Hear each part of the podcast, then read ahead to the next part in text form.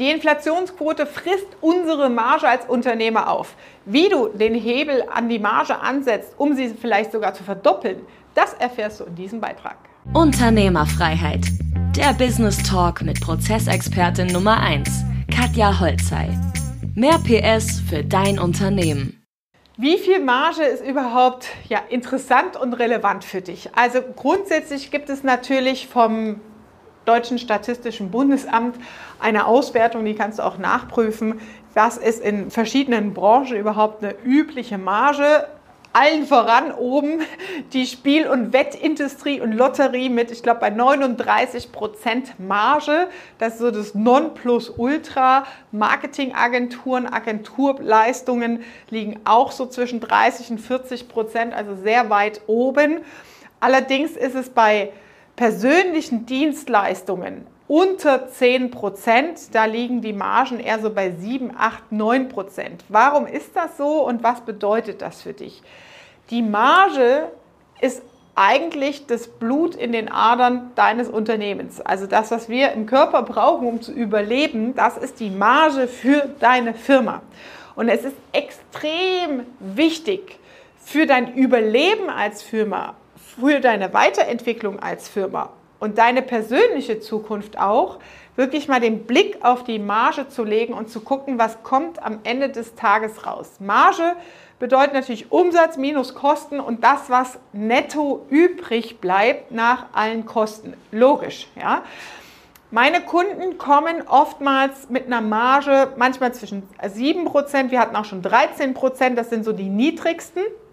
Und wir bringen die auf 23 äh, Prozent, also eher auf eine doppelte Marge, 25, 39 Prozent hatten wir auch schon, in ihrer Branche. Warum ist das gerade im Dienstleistung, im physischen Bereich so relevant? Weil da natürlich die Arbeitszeit, ja, wenn du im Baugewerbe oder als Planungsbüro, als Bauingenieur, ja, ähm, Brandschutzingenieur, in den Ingenieurdienstleistungsbüro, Konstruktionsbüros, musst du Arbeitszeit investieren, um deine Dienstleistung und Leistung hinten raus zu erbringen und die Rechnung stellen zu können. Ja?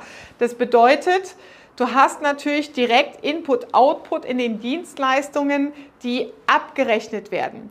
Der Hebel, um die Marge dann zu optimieren, liegt natürlich in den Prozessen operativ, in der Abwicklung. Wie wird natürlich die Dienstleistung effizient erbracht?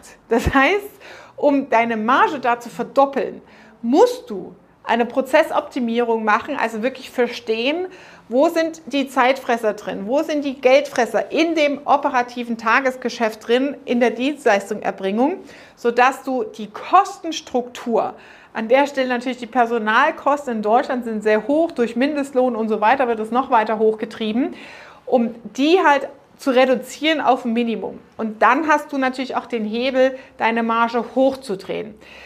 Grundsätzlich, also alles, was unter 10% aktuell in deiner Marge ist, wenn du unter 10% fällst, bist du eigentlich schon tot. Ich habe gerade nachgeschaut, die aktuelle Inflationsquote, wir sind jetzt September 2023, liegt bei über 7%. Das heißt, die Geldentwertung wenn du eine Marge im einstelligen Bereich unter 10% hast, dann arbeitest du für 0 Euro. Da bleibt nichts hängen, es bleibt nichts übrig. Ja? Also da auch wirklich mal die Verhältnismäßigkeit zu sehen. Das heißt, du musst, um überhaupt atmen zu können, noch nicht mal überleben zu können, mindestens eine zweistellige Marge haben und anstreben. Und besser wäre, sag ich mal, als Minimum mindestens 20 Prozent Marge wirklich zu haben. Ob das dann 18, 19 Prozent, 21 Prozent sind, das ist eigentlich so der Punkt in der Marge, wo du anfangen kannst, dann wirklich auch Gewinne zu erwirtschaften, Reinvestitionen zu tätigen, um auch Budget zu haben für Digitalisierung, für neues Personal, für Wachstum, für die Weiterentwicklung deines Unternehmens. Ja? Und das ist wirklich das, was du als Minimum anstreben solltest.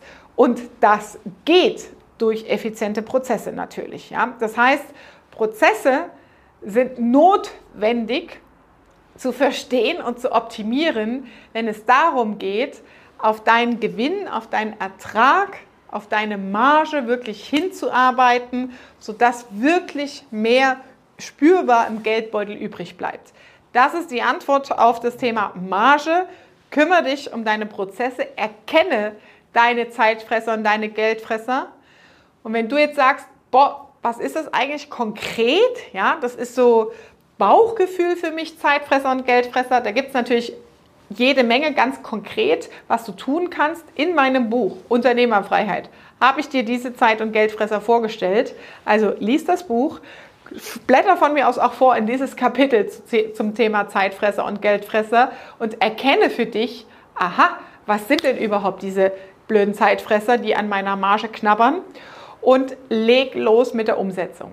Klicke auf den Link unter dieses Video und bestelle dir mein Buch Unternehmerfreiheit für dich. Das war Unternehmerfreiheit, der Business Talk mit Prozessexpertin Nummer 1, Katja Holzhey. Du willst keine Folge mehr verpassen, um dein Unternehmen mit PS auf die Straße zu bringen?